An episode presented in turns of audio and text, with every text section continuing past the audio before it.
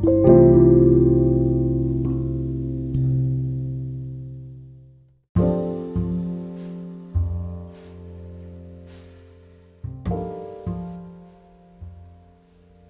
んばんは。5月29日水曜日の HK ラジオへようこそ。河合仁です、えー、今日はどんな一日でしたか？今日はですね僕の好きなギタリストという、えー、タイトルで話しますが、まあ、僕もギターを弾くんですね。なのでギターについて話をするとちょっとこう収集がつかなくなってしまう恐れがあるので、まあ、好きなギタリスト1人に絞ってちょっと話します。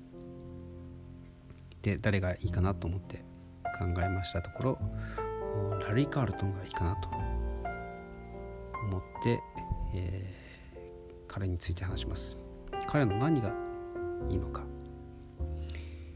まずですねメロディックなんですね。そして、えー、ガッツを感じるんですね。よくあの手の音楽は本当にただ耳障りがいい音楽というかですねエレベーターミュージックとかですねただの BGM みたいな感じで語られるんですけれどもまあそう聞こえなくもないんですがよく聞いてみるとカールトもですねやっぱり随所にブルースが根ざして、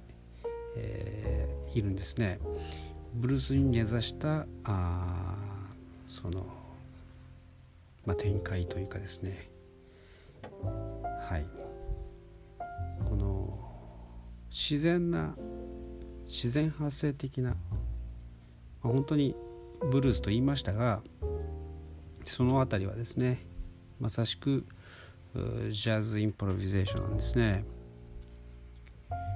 まあ、ジャズといってもですねいろんな人がこういわゆるリックといってですね家で散々一生懸命練習したフレーズをですねストックフレーズをここぞという時にですね、え、繰り出してくる、うん、そういうタイプのものがよくあるんですね。でカールトの場合はですねそういったものが皆無なんですよね。そこが僕は本当に、えー、好感持てるところなんですね。まあ比較するとですねリー・リトナーの場合、まあ、結構カールトンのですね。ライバルみたいなことをよく言う人がいますね。でもプレーを聞いてみると全く違うタイプだということが分かるはずなんですよね。ただ単純にこうまあ当時の70年代のですね、まあ、フュージョンだとかスタジオシーン。まあこう比べるのに好都合な2人だったかもしれませんが。でもそのスタイルというのはですね明らかに、えー、違っていてですねリー・リトナーの場合はですねやはり作った、えー、準備した、えー、早弾きとかですねまあちょっとこうこのフレーズで、えー、驚かせてやろう。的なですねものが随所に、えー、入ってくるんですね。でまあそれがありありと分かるところがこうしらけてしまうんですよね。なんかこうもう最初から計算づくじゃんっていうふうにですね。感じてしまうわけですよ。あとですね音色的にもやはりカールトの方がこうナチュラル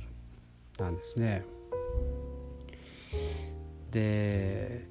まあもちろんエフェクトも使ってますがまあ、基本、えー、直案的なあものですね。そしてダイナミクスがですねダイナミックレンジが異常に、えー、幅広いんですよね。まあ、ダイナミックレンジをすごく大きく取るっていうことは結構弾くのが難しくなるんですよね。あの早く弾くのが難しくなるんですね。そういうセッティングにすると本当に、えー、粒の揃ったあまあフレーズっていうのはですねなかなかやりにくいんですね。まあ、クリーンサウンドだったら完璧なクリーンサウンドが弾きやすいですし、えー、ベロンベロンに歪ました音ですね、えー、コンプレッサーがもう完全にかかりきってですね。本当に何弾いてもダイナミックレンジも何もあったもんじゃないっていうのはですね。そういうサウンドにしてしまうと早く弾くのは楽なんですよね。ちょっと触っただけでも音が出てしまうような。だから何が一番弾くのに難しいのかというとちょっと歪ませた音なんですよね。ちょっと歪ませた音はこううまく鳴らさないとノイズもですね一緒になってしまいますね。だから全ての音が自分の意図する音でないと下手くそさがですねあのはっきりと出ちゃうわけですねそのタッチの繊細さというのを出せずに音が暴れてしまうんですね。まあ、ということで、えー、リー・リトナの場合ですね本当に綺麗な音を出すんですよ。本当に綺麗な表面上綺麗なって感じですね。本当にこう。だけどそれ以上何も感じないって、まあ、残念ながらですね。そういう感じなんですよ。だから2人を聞き比べてみると明らかに、えー、違う。けれども雑誌とかですね。なんかこう2人同じ同じじゃんみたいな、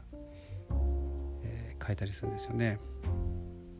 全く分かってないなと思うわけです。でも大体のミュージシャン、まあ、僕のあの知っている友達とかにですね聞くと大体似たようなこと言いますね。俺はラリーは好きだがあリー・リトナーは最低だと思うとかですね。そういうことを言いますね、フォープレイもラリーが入ったおかげで、え聞き流し音楽じゃなくなったとかですねまあそういうことを言いますね。まあ、というわけでちょっとこう良くないですね。僕はあんまり本当にこうあるギタリストについて話すとかそういうことは今までしたことがなかったんですけど自分の好きなあギタリストの話になるとですね他のギタリストの悪口を言ってしまったりとかですねついついこう思い入れが強くなりすぎて今日はちょっと本当に、えー、良くないなってちょっと反省しながら語りながらついつい熱くなってしまってですねうんちょっとこの番組にちょっと向いてないかなと思ってしまいました。すいません。でもまあこれもですねえー、この番組の趣旨であるこう全て自然発生的に、えー、やるという、えー、コンセプトのもとに、えまあ、それは正しいことですので、ただ最初のトピックをやっぱりちゃんと選ばないといけないっていうことがよく分かりました。ということで、えゆっくり休んでくださいというふうに、えー、そのためのセットアップのつもりのはずの番組がちょっと熱くなってしまって今日は、えー、お許しください、えー、最後まで聞いてくださってありがとうございました。ではごゆっくり。おやすみください。ではまた明日。